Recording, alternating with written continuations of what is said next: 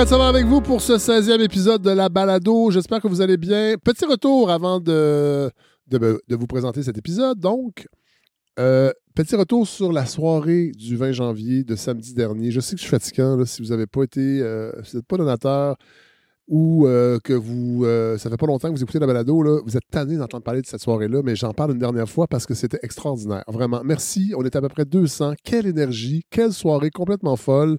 Moi, je suis arrivé au Lion d'Or à midi pour coordonner tout ça.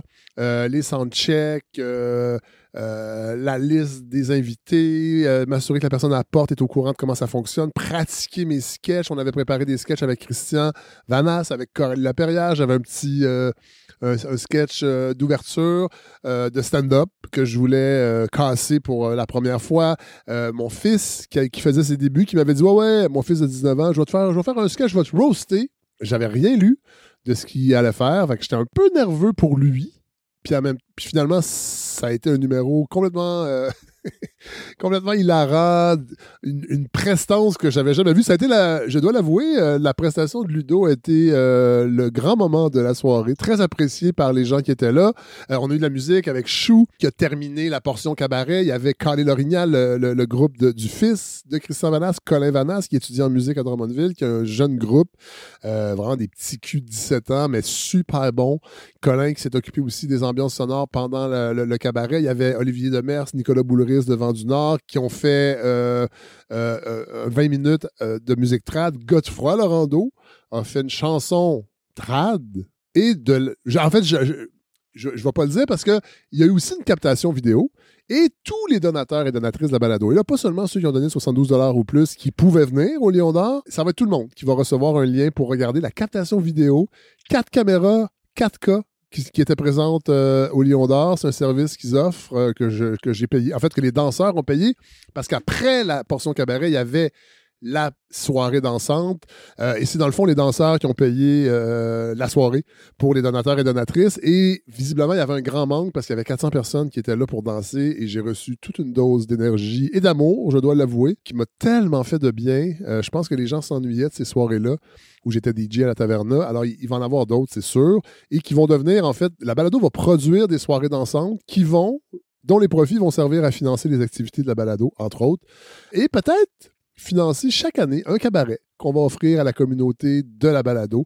Un petit party qu'on se fait entre nous. Vraiment, ça a été toute une soirée. J'en suis- Je suis encore sur un nuage, euh, ça fait, ça fait une semaine. Alors, merci à vous tous. Aussitôt que la captation est prête, je vais vous envoyer un lien via l'infolette. Ouais, on est encore en remaniement pour cette damnée infolette. Euh, a- J'ai dû changer de, fournisseur parce que euh, MailChimp a comme quadruplé ses prix. Et là, il y a une nouvelle réglementation. Je crois qu'elle est nord-américaine. En tout cas, il faut, euh, faut s'assurer que les courriels dans une infolette ne proviennent pas d'une adresse Gmail, mais bien d'une adresse euh, euh, d'un serveur, d'un site web. En fait, alors il faut pro- reprogrammer via le fredsavoir.com le service de courriel pour les infolettes. Alors, il y a une petite programmation à faire. Là.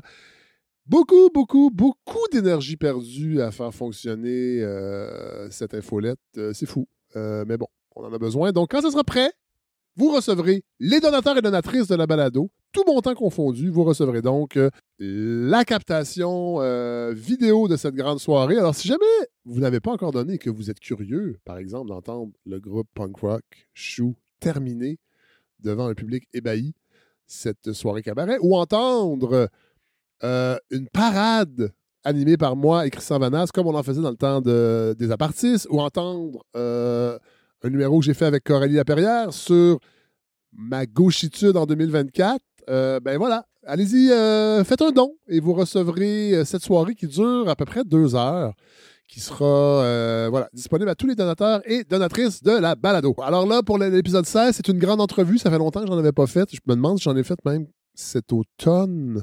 Je me rappelle plus. Donc, euh, grande, grande entrevue avec euh, l'urbaniste Gérard Baudet, que vous connaissez sûrement, euh, qui, a eu, qui a souvent eu des apparitions médiatiques, qui, a été est l'ancien directeur de la faculté d'aménagement, qui enseigne toujours l'urbanisme et qui a lancé un livre qui s'appelle Le Québec urbain en mutation cet automne, un livre passionnant qui, re- qui retrace, dans le fond, euh, l'histoire de l'urbanisme au Québec depuis la colonie, la Nouvelle-France, jusqu'à aujourd'hui. On va faire des sauts aussi aux États-Unis, en Autriche, à, Vienne, entre autres, parce qu'il y a eu des plans d'urbanisme assez spectaculaires au, euh, au, 19e et 20e siècle. On va aller voir ce qui s'est passé aussi, euh, entre autres, dans une ville comme Barcelone, à Paris, à la fin du, du 19e siècle. Vraiment une plongée dans l'univers de l'urbanisme. On va parler de Montréal, mais on va parler aussi de plusieurs choses qui se sont passées ailleurs euh, au Québec. Le livre en parle encore plus que l'entrevue, mais c'est aussi la beauté de la réflexion de Gérard Baudet, c'est que ça, ne s'arrête pas seulement qu'à Montréal. Alors voilà, c'est ce que je vous propose. Euh, vous allez voir, c'est vraiment passionnant. Euh, donc, ce 16e épisode de la balado, tout prêt pour vous, dans vos oreilles. Bon épisode.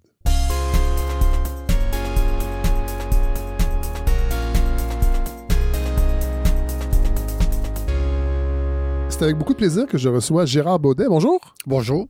Les gens qui sont un peu curieux intellectuellement vous ont déjà entendu, entre autres, à la, à la télé à la défunte émission Il va y avoir du sport, où j'y étais aussi. Moi, vous, vous étiez débatteur. Oui, oui, effectivement. Moi, je faisais des petites blagues sur, l'actualité. Mais moi, je me rappelle, c'est la première fois que je, je vous avais rencontré comme figure publique de l'urbanisme, parce qu'on parle pas énormément d'urbanisme. Là, vous êtes ici pour un livre qui s'appelle Un Québec urbain en mutation. Oui.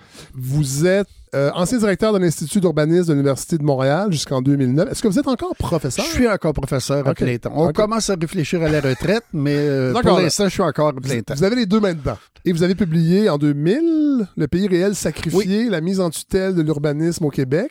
Oui, qui est une espèce de dénonciation de la manière dont cette question était traitée par les élus, de manière un peu cavalière et souvent légère. Est-ce que ça a changé? Non. Parce que quand on lit votre livre, comment vous pourriez le décrire, votre livre?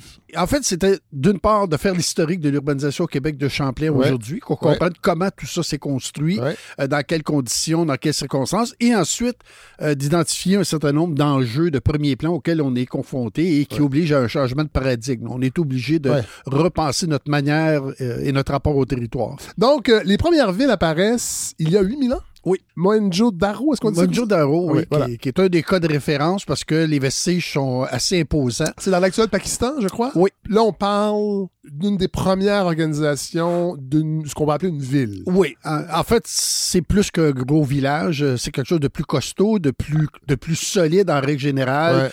Euh, et où, assez étonnamment, on commence à avoir des infrastructures, euh, notamment pour gérer... On parle de 35 000 habitants. C'est important quand on, oui. quand on sait ce que c'est que de gérer euh, une population sédentaire de cette envergure-là, euh, ne serait-ce que pour l'alimentation, ne serait-ce que pour la, le fait de se débarrasser des déchets produits par une collectivité de 36 000 personnes, c'est pas rien. Et dans des climats très difficiles voilà, par ailleurs. Voilà. Euh, cela dit, on va en parler un peu plus tard, l'urbanisme en tant que tel, cette science, on peut, est-ce qu'on appelle une science? on appelle ça une science et un art. on joue sur les deux registres. Et ça, c'est les urbanistes qui disent ça. Science et art. Oui. Discipline. ça apparaît au 19e siècle? Oui, on commence à avoir une préoccupation explicite pour la, question de la ville et des problèmes urbains vers 1850. L'osmanisation de Paris, l'agrandissement de Barcelone, la, lutte à l'insalubrité urbaine qui était épouvantable à l'époque.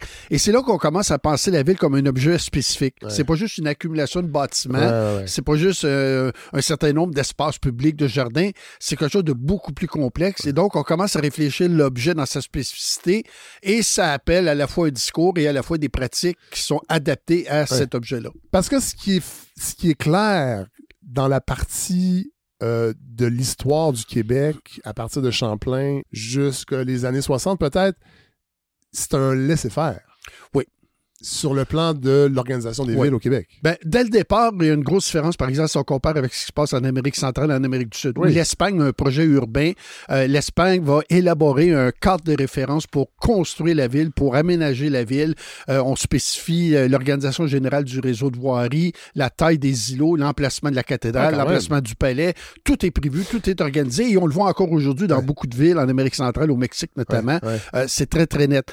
La Nouvelle-Angleterre n'a pas de projet urbain spécifique spécifiquement. Ça va se construire euh, un petit peu euh, à l'improviste. Et la, vous dites la Nouvelle-Angleterre, la Nouvelle-France et la Nouvelle-Angleterre? et, et la Nouvelle-Angleterre. A Donc, et les Anglais et les Français, dans leur projet de colonisation, n'ont pas vraiment cette idée de d'établir des populations et de l'organiser. Donc, dans le cas, de la- de- dans le cas de- de la- des colonies de, l'Angleterre, euh, c'est comment je pourrais dire, c'est un peu, c'est un peu improvisé. Là. On ne sait pas trop comment on va aborder ça. On est très sur l'immigration. On accepte que tout le monde vienne s'installer ici. Oui. Et donc, chaque sous-groupe peut avoir euh, une façon d'entrevoir.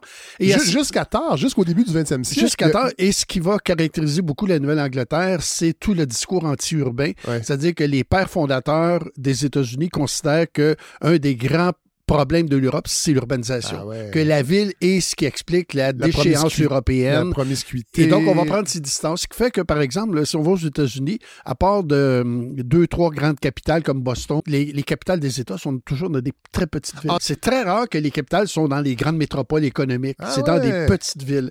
Atlanta. En fait, c'est? Atlanta et Boston qui sont les deux seules exceptions. Et, et donc, les, euh, grandes villes, New York, Los Angeles, ne sont pas nécessairement des capitales. Non, Ah. Il y a un rapport assez ambigu à la ville aux États-Unis. Et d'ailleurs, certains, comme Frank Lloyd Wright, le, grand architecte, avaient un discours très, très dur sur la ville. Là, pour lui, l'urbanité, c'est un emmerde. Ah et ouais. euh, il avait constaté que les moyens dont on disposait à partir des années 30 permettaient d'être en rupture complète avec cette forme d'urbanisation caractéristique de l'Europe. Dans le Ah cas de la ouais. Nouvelle-France, c'est tout simplement parce qu'au départ, c'est une colonie de, de, de, de, commerce, Ouais, essentiellement d'exploitation. D'ailleurs, la France va longtemps hésiter à envoyer beaucoup de colons parce qu'on considère que les paysans sont la principale richesse de la France. on et donc, on les veut pas, les perdre, on veut pas dépeupler la France, euh, ce qui fait qu'on va finir par créer des villes et des villages parce qu'on réalise bien que pour tenir la place, notamment face aux Autochtones, en particulier les. Iroquois, mais aussi face aux, aux Anglais de la Nouvelle-Angleterre, il va falloir donné qu'on s'accroche un peu plus. Ouais, ouais. Mais c'est vraiment improvisé. Euh, D'ailleurs, vous rappelez, dans la première partie de, de- de votre livre, que Champlain, même l'emplacement de Québec, c'était pas son premier choix du tout. Non. D'ailleurs, dans ses Il aurait préféré Montréal ou Trois-Rivières. Ah, En tout respect pour les gens de Québec. Oui, c'est très, très net.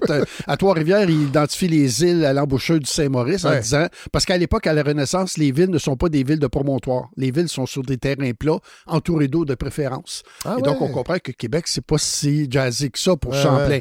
Montréal, c'est évidemment parce que Champlain étant géographe, il comprend la position Ouais. très stratégique de Montréal à la confluence de l'Outaouais et du Saint- du Saint-Laurent. Euh, on est un peu en amont de la confluence du Richelieu. Donc, on est inscrit dans une géographie Ouais. euh, de grande échelle du nord-est américain et il comprend très bien, mais il n'y a pas les moyens de ses ambitions parce qu'il n'y a pas de ressources. Ouais. Euh, la, la royauté n'a pas un projet d'établissement Ils permanent. sont même en retard par Ils sont très aux en autres grandes retard. puissances. Et c'est pour ça que la Nouvelle-France est au nord de l'Amérique. Parce que les, les, les, les, les- C'est ce qui restait. les bons spots aussi. C'est ça. On avait occupé le reste. Et évidemment, la position était fortement revendiquée par les Iroquois, Ouais. qui ne pouvaient pas l'occuper, mais qui voulaient surtout se, se donner les moyens d'en interdire l'occupation. Et c'est pas pour rien que et on a eu tant de problèmes. Il y a eu le massacre de la chaîne, mais il y en a eu beaucoup d'autres à, à répétition parce qu'ils voulaient pas que les Français s'installent. Ils voulaient garder le contrôle de la vallée du Saint-Laurent. Et donc, l'œuvre de Champlain est, est une œuvre qui est contrainte par des facteurs Ouais. externes. Ouais. Et lui-même n'avait pas de projet de ville au début. Euh, le projet de ville va venir quelques années plus tard ne sera pas réalisé, mais il va avoir, lui, compris qu'il va falloir qu'on s'installe de manière un petit peu plus ancrée. D'ailleurs, d'ailleurs, parlant de Champlain, je reprends ma, feuille que j'ai jetée. Il y avait un projet, oui, Ludovica. Oui. C'est quoi ça? En fait, c'est une ville neuve, comme ils s'en construisaient à l'époque, euh, un peu sur Donc, le c'est mode... une idée de Champlain Ah, oui, oui. qu'il propose à Louis XIII en 1616. Oui. Et donc, il dit, dans la vallée du- de la rivière Saint-Charles, parce que c'est un projet de la Renaissance, donc la ville est en terrain plat, en- entourée d'eau, qui participe à la défense euh, du site urbain. Ah. Euh, sur le modèle, par exemple, d'une ville de- comme celle de Richelieu, qui a été construite par le célèbre cardinal quelques années plus tard. Donc, une ville très bien cadrée, bien aménagée, avec une enceinte, une place centrale, une église qu'on confierait aux Récollets. Et il prévoyait des systèmes défensifs euh, sur le promontoire et du côté de Lévis pour protéger les, les abords Ouais. et éventuellement euh, un projet urbain pour Tadoussac, un projet urbain pour Trois-Rivières, un projet urbain pour Montréal. Ça n'a pas été réalisé, Ouais. mais c'était sa manière à lui de dire il faut qu'on s'ancre de manière un peu plus costaude sur le territoire. Euh, vous rappelez aussi que l'unité spatiale que mettait de l'avant la France, donc la seigneurie, le rang, les sensives, visait à plus à protéger les, les terres pour leurs ressources que les populations. Ben, en fait, c'est un système qui est intéressant parce que, surtout après la démobilisation des, des, des soldats du, du régiment de Carignan-Salière, Ouais. c'est qu'on on, on reprend une pratique qui avait déjà été utilisée par les Romains, c'est-à-dire qu'on donne des concessions à des militaires qui s'installent pour devenir des, euh, des, ouais. des paysans, mais en même temps, ils sont capables de reprendre les armes rapidement au besoin. Et donc, ça permet de, de, s'étaler dans la vallée du Ah, Saint-Laurent. Pour justement se donner les moyens de contrôler cette vallée du Saint-Laurent avec des ressources qui sont relativement modestes. Mais ça déplaît aux autorités parce qu'on perd le contrôle. Ouais. Euh, assez rapidement, on va réaliser qu'il y a bien des gens qui aiment bien mieux partir euh, Dans le bois. dans- dans le bois que d'occuper leur terre. Et donc, Louis XIV dit, ben, on va organiser le territoire comme en France. Ouais. Où en France, un paysan n'habite pas sur sa terre, il habite au village et il va cultiver sa terre. Et c'est là qu'on Qui développe appartient au Seigneur, souvent. qui appartient au Seigneur. Et c'est là qu'on développe le, le- le projet de euh, Charlebourg, euh, où la configuration des terres en pointe d'étape fait que tout le monde peut s'installer sur sa terre, Mais en même temps s'installe dans le village. Ah. Mais les gens n'ont pas voulu. On avait déjà adopté euh, une autre modalité. Et la- la- le, le- le caractère distinctif du Canadien par rapport Ouais. aux Français déjà, était Ah déjà ouais. en train de se confirmer. Ouais. Et donc, les gens ont résisté, ce qui fait qu'il y aura eu une expérience et deux autres embryons de ce mode d'organisation du territoire. Et aujourd'hui, à Charlebourg, Euh, au centre, on a euh, l'église, on a le presbytère, on a une école, qui est un couvent qui est transformé en bibliothèque. On a une première ceinture de maison, on a une deuxième ceinture de maison. Et quand on regarde, même avec une photo aérienne, le patron de la banlieue, les anciennes lignes de terre, on est capable de les repérer Ah, assez facilement. wow. Donc, le, le, le, le- le trait carré a été absorbé par la banlieue au moment où elle a déferlé sur le territoire. Mais les photos des années 40, par exemple, Ouais. les photos aériennes obliques, nous montrent très bien la Ah ouais. configuration de l'époque euh, euh, où ça avait été établi. Euh, on va quand même faire un petit saut, on va arriver à la conquête. Euh, Qu'est-ce qui arrive? En 1763, euh, les Britanniques euh, prennent le contrôle Oui. de la colonie. J'imagine Ben, en qu'ils ont, fait- une autre- ils ont une autre approche. Oui, en fait, la première chose, euh, ils sont confrontés à une situation qui est très particulière, c'est-à-dire que le- même si nous ne sommes pas très nombreux, nous sommes déjà trop nombreux pour qu'on nous réserve le sort des Acadiens. Donc, on ne Ah peut ouais. pas penser nous disperser Ah pour ouais, être capable de récupérer. Donc, on est obligé de nous accommoder, Ouais, on est obligé de nous... Des accommodements raisonnables. des Avant la- accommodements raisonnables. Avant la- Puis éventuellement, on va nous nous accorder évidemment le privilège de garder Oui. la loi et tout ça. Il faut se rappeler que c'est passé la même, même chose en Écosse. Quand les Écossais ont abdiqué politiquement, ils ont gardé leur système juridique, leur religion et leur, euh, Ah euh, leur langue. Ouais. Et donc, c'est pas totalement inédit. L'autre élément, c'est que euh, ça commençait déjà à brasser au sud. Et donc, les, les Britanniques se disaient, si on fait pas attention, si on garde pas les- les- le groupe canadien-français un peu comme Si on regarde pas, une certaine cohésion. une certaine cohésion, ben, ces gens-là pourraient être tentés d'avaliser la position des voisins du Sud. Puis Ouais. on le sait, c'est, euh, c'est 15 ans plus tard, ça, ça a éclaté aux États-Unis. Ouais. Donc, ils étaient dans une position où ils devaient être tolérants. Ça dérangeait beaucoup, euh, évidemment, les colons britanniques qui s'installaient ici Ouais. parce qu'ils étaient déjà dans un système d'économie de marché. euh, et donc, d'être obligés de composer avec un système seigneurial archaïque, euh, caractéristique de la France en plus. Tout à fait. euh, c'était pas particulièrement réjouissant pour eux. vous, vous écrivez un extrait du rapport du RAM, euh, des passages qu'on a moins retenus? Que ceux sur la langue et sur la culture, mais le- Lord Durham qui, qui, qui- qui constate un peu la, la- la désorganisation des, des villes, alors qu'en Angleterre, quand même, ils ont des siècles d'avance par rapport à ça. Oui, en fait, la, la ville en Angleterre a une existence politique de, de très longue date. Euh, nous n'avons pas d'existence politique encore Ah, ah, aujourd'hui. Nous sommes des créatures des natures de- du gouvernement provincial.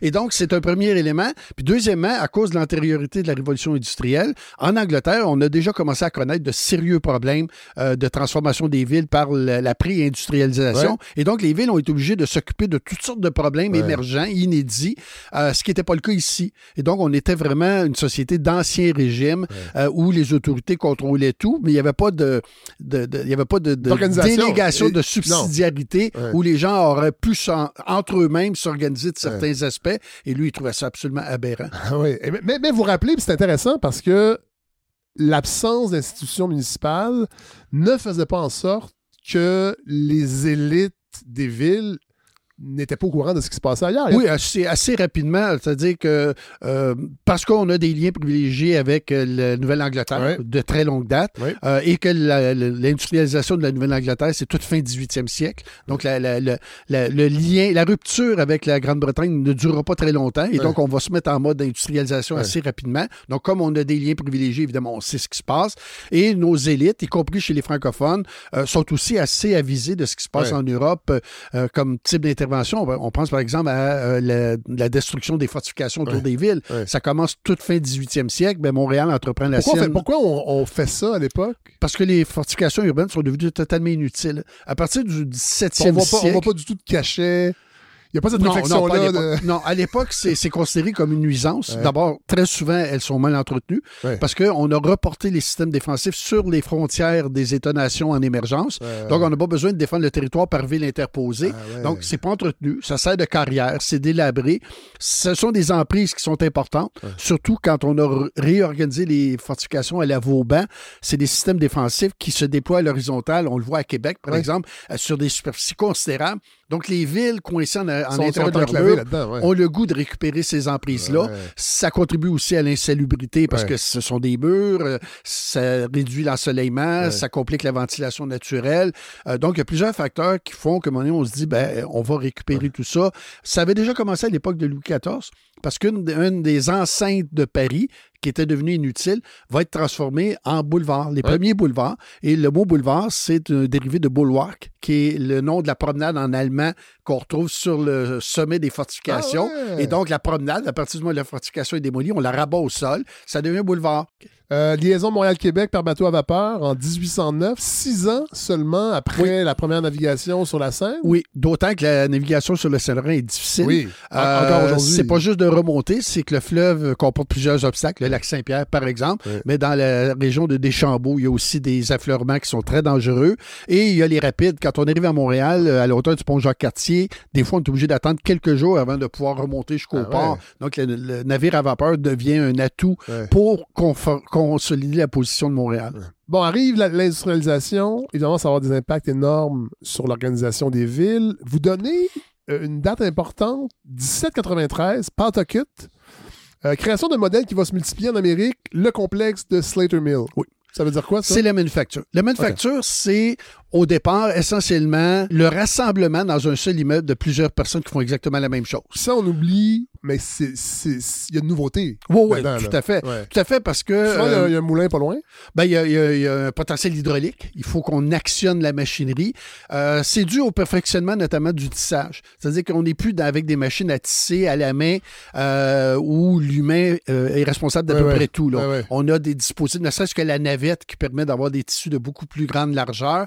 Donc, tout ça est, est arrivé. Et là, il y a des gens, des capitalistes, qui ont les moyens de construire un bâtiment de grande dimension, d'y installer plusieurs types de machines à tisser, etc., et d'engager des anciens artisans qui vont venir travailler pour lui. Et donc, on retire des mains des artisans les moyens de production et on les concentre dans des immeubles. Puis éventuellement, ben, les innovations technologiques, notamment pour le captage de l'énergie hydraulique, vont s'améliorer. Éventuellement, la machine à vapeur va faire qu'on sera plus obligé d'être sur un rapide dans un cours d'eau. On va être à peu près n'importe où. Euh, l'électricité va jouer un rôle similaire. Et donc, Pawtucket, c'est le premier moment où l'artisanat est déqualifié par la manufacture.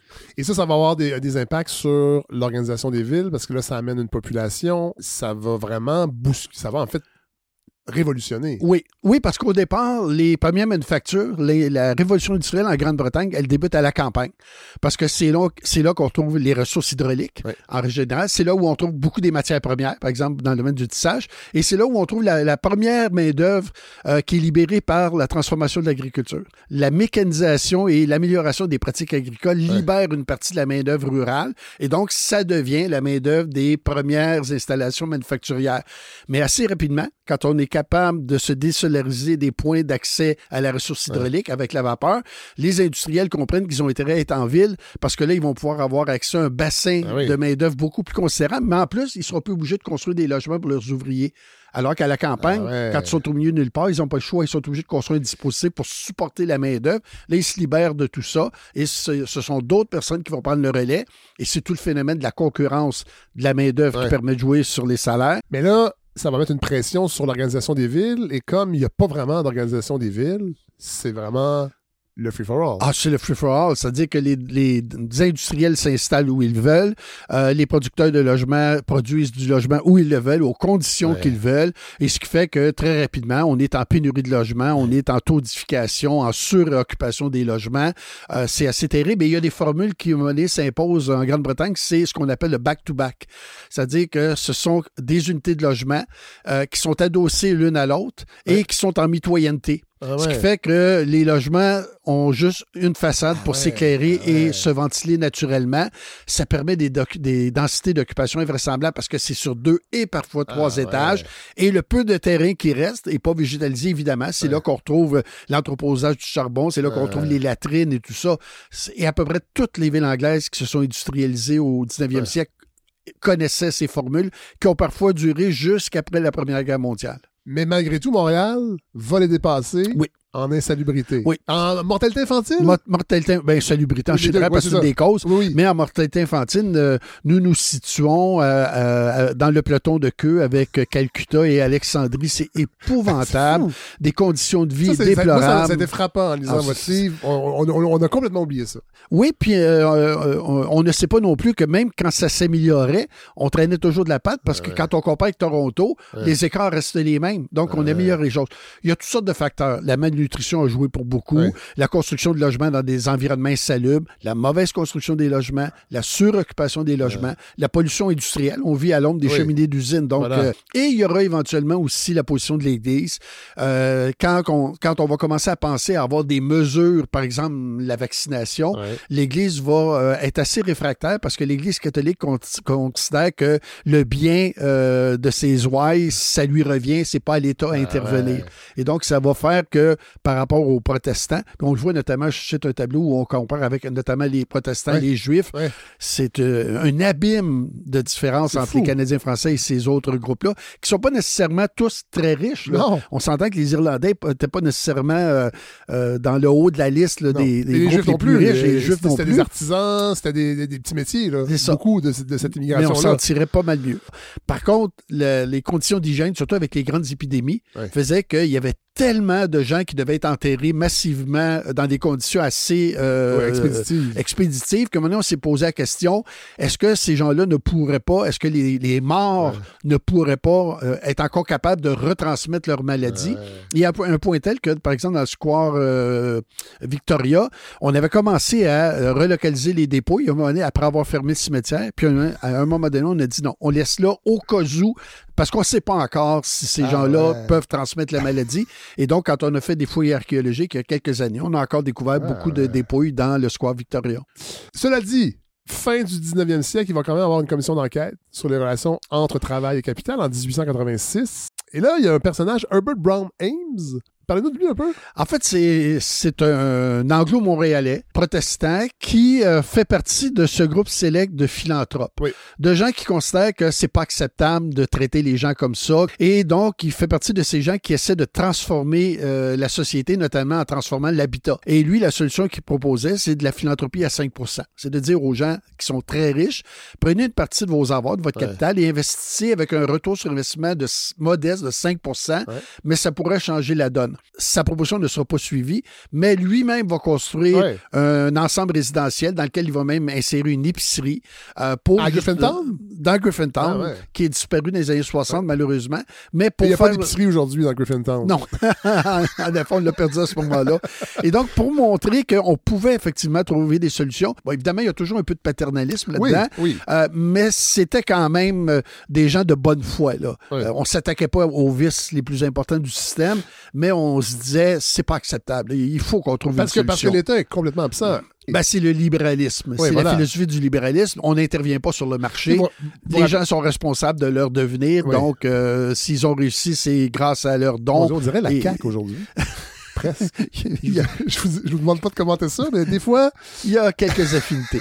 Euh, mais là, je veux qu'on rentre dans des grands. Des... Parce que j'ai l'impression que la fin du 19e, c'est- c'est vraiment important pour le développement de l'urbanisme. Entre autres, on va au Québec s'inspirer de ce qui se fait, on en a parlé un peu tantôt, à, à Paris, avec les, grandes transformations du baron euh, Haussmann, euh, l'agrandissement de Barcelone, euh, selon les plans il, défend. Il, défend Cerda. Est-ce qu'on peut, lui, on peut dire que lui, c'est un des pères de l'urbanisme?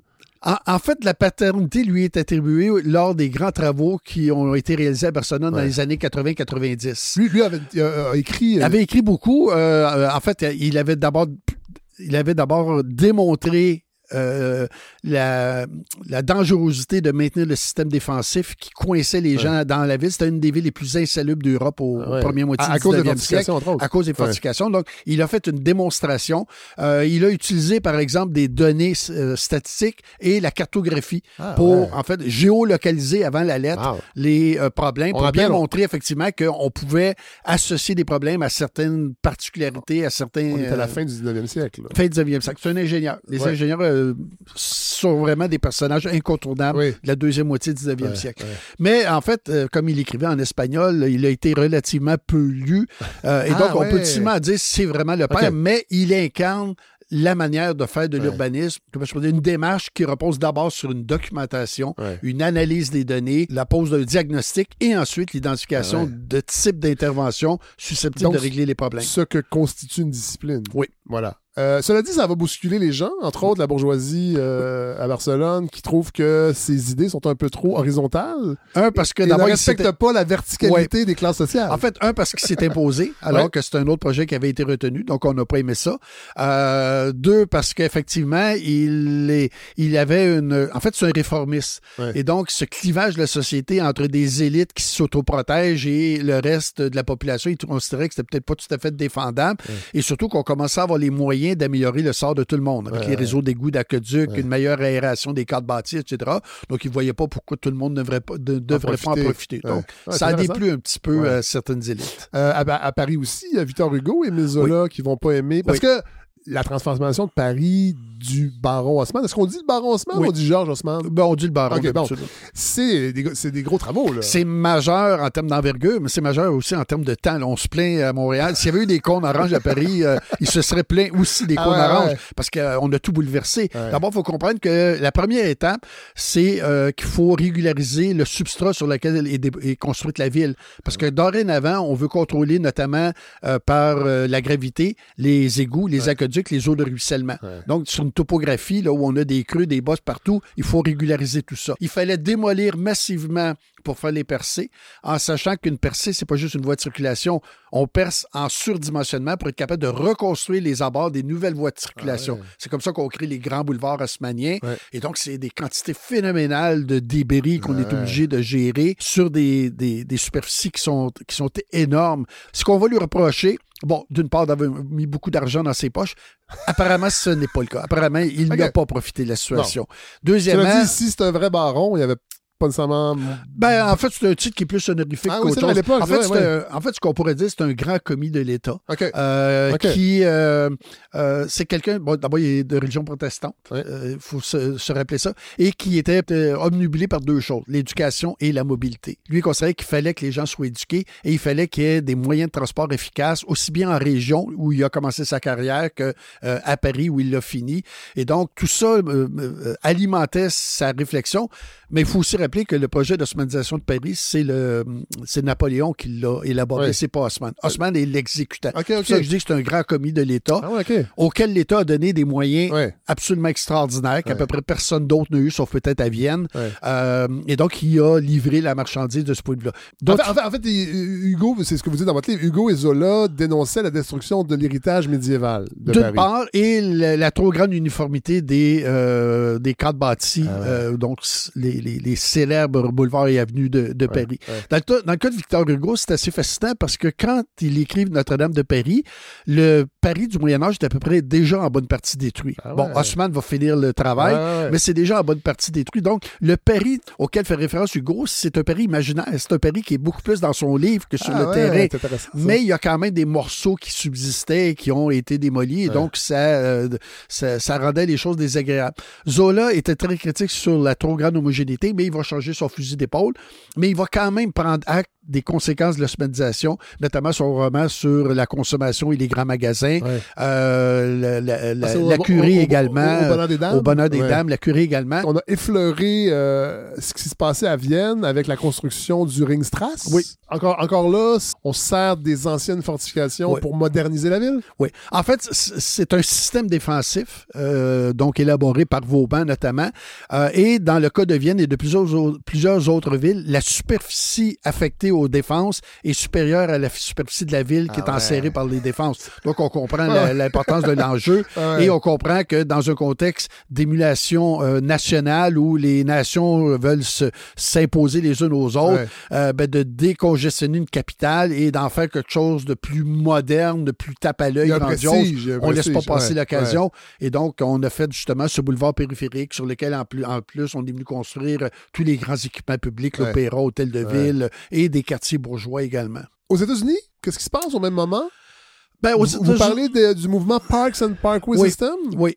Euh, ben, c'est toujours un peu dans cette idée que le rapport à la ville est, d'une autre nature aux. États-Unis. Et donc, des gens comme Homestead, notamment, vont euh, réaliser que la ville industrielle est une ville qui souffre de la déficience en espace vert. Il n'y a pas d'espace vert, il n'y a pas d'espace où se ressourcer, il n'y a pas d'espace où respirer. Et donc, on veut euh, équiper la ville.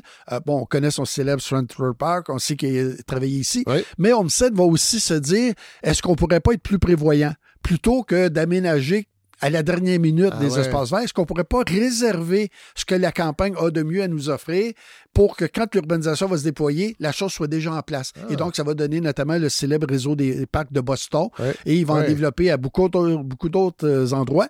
Et ça va venir euh, être complété notamment par les réseaux de parkway. C'est-à-dire que là où on peut pas avoir une trame verte à- articulée à des éléments de la nature, ben on va créer des promenades, euh, comme on en a à Ottawa notamment. Donc, des promenades urbaines de qualité euh, qui participent justement de cette mise en réseau des espaces. Bon, on arrive au 20e siècle, puis ça bouillonne, en fait, vous le dites, aux États-Unis, en San Francisco, à Chicago. Et et là, il y a une grande conférence. En fait, en France, c'est le musée social. C'est quoi ça, le musée social? C'est un, un organisme qui est né justement euh, à la faveur d'interventions de, de philanthropes, de réformistes, et qui veut, en quelque sorte, exercer un leadership dans la société pour faire valoir les bonnes pratiques en matière d'hygiène, aussi bien en milieu urbain qu'en milieu rural. Faire valoir aussi la nécessité de revoir les modalités de production des cadres bâtis, donc qui vont être à l'origine des premiers grands chantiers d'habitation à bon 20e. marché, toute fin 19e, début C'est ça. 20e siècle. Donc, la révolution industrielle est installée. Elle est bien installée, les conséquences sont bien là, les faut- grandes épidémies urbaines Ouais, ont fait ça. leur travail. euh, Fait que là, faut gérer il tout faut, ça. il faut gérer Ouais. tout ça. Euh, L'État se fait encore tirer un peu l'oreille Ouais. euh, parce qu'on est toujours dans cette euh, philosophie très libérale. Et donc, ces gens-là disent ben, il faut que les choses changent et ils vont aussi travailler pour faire, faire adopter des lois qui vont permettre justement de mieux cadrer les pratiques aménagistes, les pratiques d'urbanisme. Ils vont être à l'origine de la création de la première école d'urbanisme en France, Ah euh, 1906, au moment où le terme urbanisme apparaît en français. C'est la première fois qu'il apparaît. Alors que Cerda avait utilisé urbanisation dans les années 1860 et en espagnol, le terme désigne aussi bien le phénomène que l'intervention. Ah ouais. Alors qu'en français, ben, c'est l'urbanisation et l'urbanisme. Oui, voilà. On a deux termes. Voilà. Euh, en Allemagne, c'est la fondation du BAS. Qui va être plus tardive. Là. Ça, ça, vient, 1919. euh, ouais, ça Ouais. vient un petit peu plus tard. Euh, et ça, c'est un autre versant complet. Là. Ça, c'est la grande modernité, le mouvement fonctionnaliste, des gens qui considèrent que la ville traditionnelle a livré tout ce qu'elle avait à donner, elle n'est plus pertinente. Il faut penser à autre chose. Euh, il faut passer à d'autres choses. Il faut raser. On recommence à zéro sur des nouveaux paramètres et notamment le, le principe ségrégatif. Les usages ne doivent pas être euh, en cohabitation. Il faut séparer l'habitation Ouais. du travail, du commerce, du loisir. Il y a des espaces dédiés strictement au déplacement. Et c'est aussi. c'est nouveau, ça. En fait, ça existe déjà au 19e siècle parce qu'on a compris qu'il y a des cohabitations qui sont pas très saines. On a compris qu'il faut commencer à, Ouais. à isoler. Et le tramway va jouer un rôle parce que le tramway va permettre à des gens qui en ont un peu plus les moyens d'aller habiter à l'écart des milieux de travail. Donc, le principe ségrégatif est déjà en construction sur le terrain. Mais là, on l'officialise théoriquement. Oui, c'est ça. Et l'autre élément, c'est de faire appel à tous les nouveaux matériaux, donc le béton, le fer, le béton armé, etc., pour pouvoir produire autrement des cadres bâtis, des édifices en hauteur, des édifices. Et entre autres, euh, c'est tout le mouvement des grands ensembles qu'on veut construire en rupture par rapport à la trame urbaine traditionnelle. Donc, des bâtiments qui sont installés très librement sur des grands Ouais. emplacements pour optimiser l'ensoleillement, etc. Et la voiture qui commence Oui, à se voilà. faire sentir. Euh, 1926, il y a des grands congrès d'architecture qui vont mobiliser encore des idées. moi, je parle d'urbanisme. Jusqu'à quel point ce- ces grandes conférences vont donner le ton de- des, des années à venir pour la réflexion, la construction et en fait la, la matérialisation de ces idées-là en urbanisme? Ben, c'est majeur. Les échanges sont considérables à l'époque. Les gens se rencontrent, les ça, c'est nouveau. Ah oui, ben, à ce rythme-là, oui. Et ouais. c'est, en fait, c'est un des héritages du chemin de fer. Ouais. Le chemin de fer permet justement Accélère. de construire une communauté, que ce soit en urbanisme ou dans plein d'autres oui, domaines. oui. Euh, ça accélère, c'est beaucoup plus facile. Ouais. Les médias, euh, les journaux, euh, évidemment. Donc, on parle beaucoup de ces choses-là. Euh, je dirais même les cartes postales. La carte postale permet de connaître les choses avant même qu'on les ait vues. Donc, il y a toute une série d'éléments qui transforment leur, le- le- l'interface entre les différents groupes des sociétés. Et donc, il y a des groupes qui émergent justement comme ça par discipline interposée et qui veulent échanger. À Berlin, dans les années 1910, c'est dans le cadre d'un concours international pour l'élaboration d'un plan pour le nouveau Berlin. Et à ce moment-là, on tient une conférence internationale. Donc, il y aura celle de Grande-Bretagne, auquel même des gens du, euh, d'Amérique du Nord vont participer. Donc, il y a une grande émulation, de plus en plus de livres de référence écrits par des praticiens, mais qui ont aussi une réflexion théorique. Et donc, il y a vraiment une émulation euh, à l'échelle occidentale. Il faut bien se rappeler, Oui, c'est oui. à l'échelle occidentale. Euh, les colonies étant pa- par euh, définition des territoires d'expérimentation Oui, c'est ça. idéaux. Ouais. Parce que la contrainte, elle est minimaliste. Ouais. Là, on peut se payer la traite Ah ouais. euh, et expérimenter toutes sortes de nouvelles choses. Mais l'urbanisme, c'est essentiellement une discipline occidentale. Voilà. Donc, 1926, c'est ce grand congrès et euh, Le Corbusier Oui. devient En fait, un c'est. personnage central de Ouais, l'urbanisme. je, je dirais, en fait, c'est une face à claque. Euh, Ah ouais? Il provoque tout le monde. Il aime bien provoquer. Il aime bien, aussi bien dans ses écrits et tout ça, ce qui va lui coûter probablement plusieurs commandes dans sa Ah ouais. carrière. Euh, mais il devient un peu le chantre. euh, des fois, il déforme un peu. Il déforme un peu les, les réflexions de ses collègues. là. il s'approprie tout. Euh, c'est un genre de clotaire à paille. euh, euh, oui, il emmène large, disons. Mais euh, c'est ça, c'est vraiment l'époque où le mouvement moderniste, dans l'entre-deux-guerres, euh, veut prendre la place. Et on prend tous les moyens. Donc, ce sera l'école du Bauhaus en Allemagne, qui est une Oui. école de très, très grande réputation, malheureusement, qui va être liquidée avec euh, l'arrivée des Oui. nazis au pouvoir. Euh, mais il y a des, des filières de ce type-là à peu près partout, là, dans les pays scandinaves, euh, dans les Pays-Bas, en France, en Angleterre, même aux États-Unis. Oui. Il y a des mouvements importants. Mais aux États-Unis, on peut penser, à- entre autres, à tout le phénomène de l'urbanisme relié au gratte-ciel, qui, naît à Chicago et qui va avoir un impact énorme Montréal. sur le paysage urbain en général en, en Amérique du Nord et qui devient une, une espèce de, de référence ouais. de ce qu'est le skyline nord-américain. Bon, on est au début du 20e, l'automobile arrive. 1906, premier salon de l'auto à Montréal, mais l'impact réel de l'automobile va se faire sentir un peu plus tard, mais ça va avoir un impact profond sur la trame Oui. urbaine.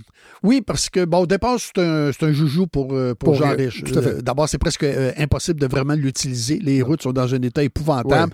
Euh, L'automobile n'est pas fiable non plus. Non. Euh, souvent, on, on fait des crevaisons presque au kilomètre et tout ça. Donc, c'est pas vraiment très pratique. C'est une curiosité. Mais il y a un engouement. Mais, Ouais. ouais, mais il y a un engouement assez important très rapidement. Il faut comprendre que les, les, les premiers moyens de transport mécanisés, que sont le bateau à vapeur, le train et le tramway, sont des moyens de transport qui sont très limités dans l'espace. C'est-à-dire qu'ils doivent circuler dans des voies Ouais. navigables pour le premier, sur des rails dans les deuxièmes. L'automobile, non seulement individualise le rapport au transport mécanisé, mais permet de le déployer tous azimuts parce que l'infrastructure de base, elle est collective. Elle n'a pas été assumée par les euh, propriétaires du moyen. Ah alors que dans le train et dans le cas du tramway, ce sont les propriétaires des entreprises qui doivent mettre en place ces infrastructures. Donc, on est dans un- une transformation Ben, le- le- complète du rapport. Le bateau, euh, les cours d'eau sont là, là, quand même? Ouais, mais il faut aménager des, Oui, oui, des- des- des des- quais, il faut aménager, Fait. euh, Ouais. faut draguer les cours d'eau, il faut avoir des canaux à certains endroits. C'est plus limitatif. Là. je. Euh, donc là, il y a, il y a vraiment un- une transformation du rapport à la mécanisation du transport qui change complètement la donne et assez rapidement. euh, et ça, je pense qu'on l'ignore beaucoup trop aujourd'hui quand on s'attaque à l'automobile. Il y a un imaginaire Ah de oui. l'automobile qui commence à, Ouais, se oui. mettre en place et des gens comme Ford y contribuent euh, allègrement. Eux, eux ont compris rapidement qu'ils vendaient pas juste un moyen de transport. Puis on le voit même dans les campagnes, euh, très rapidement, les agriculteurs comprennent que c'est à leur avantage parce qu'on va pouvoir livrer les denrées agricoles au marché. Monsieur le curé et monsieur le docteur en retirent un, privilège et un prestige certain. Euh, donc, ça joue même dans les campagnes qui sont encore moins propices à l'utilisation de l'automobile. À la même époque, on en a parlé un petit peu tantôt, l'électrification aussi va être déterminante pour le développement de d'autres industries, dont les pâtes et papiers, qui vont avoir un impact sur la création des villes au Québec. Il y a des villes qui vont naître Ah, uniquement à cause de ça. Et aussi l'électrification, puis si on l'oublie, va permettre d'éclairer les villes. Oui. Donc d'allonger les La heures durée de travail. Et d'accélérer encore le mouvement de l'industrialisation et son efficacité, parfois au détriment euh, Oui. du Et, collectif. et aussi indispensable pour le gratte-ciel. Ça prend des ascenseurs et ça prend des téléphones pour faire fonctionner les gratte-ciels. Quand Ah on, oui, Pourquoi quand, les téléphones? quand on travaille dans un bureau au 18e Ah étage et que le, le- le collègue à qui on veut parler Ouais. de l'autre entreprise est au 16e, Ah un kilomètre plus loin, on a intérêt à pas être obligé de navetter euh, matériellement. Donc, le téléphone devient euh, un, un outil d'accompagnement de la culture du gratte-ciel au même titre que l'ascenseur. L'automobile, comment on peut quantifier?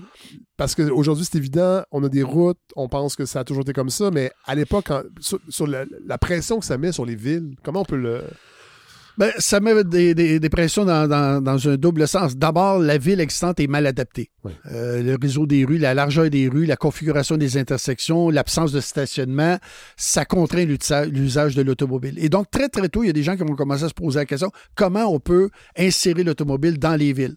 Donc, il y a des gens, euh, en- entre autres, il y, a un, il y a un célèbre urbaniste français qui va passer une partie de sa carrière à, à- à- à travailler là-dessus. Il va inventer le carrefour giratoire, notamment, Ah ouais. pour faciliter les déploiements dans les villes. Euh, il y a un dénommé Giovannoni en Italie qui doit beaucoup réfléchir au rapport de l'auto avec les centres historiques parce Ouais. qu'il est très au fait de ce qui se passe aux États-Unis dans les années 20 et il comprend que ça s'en vient en Europe également.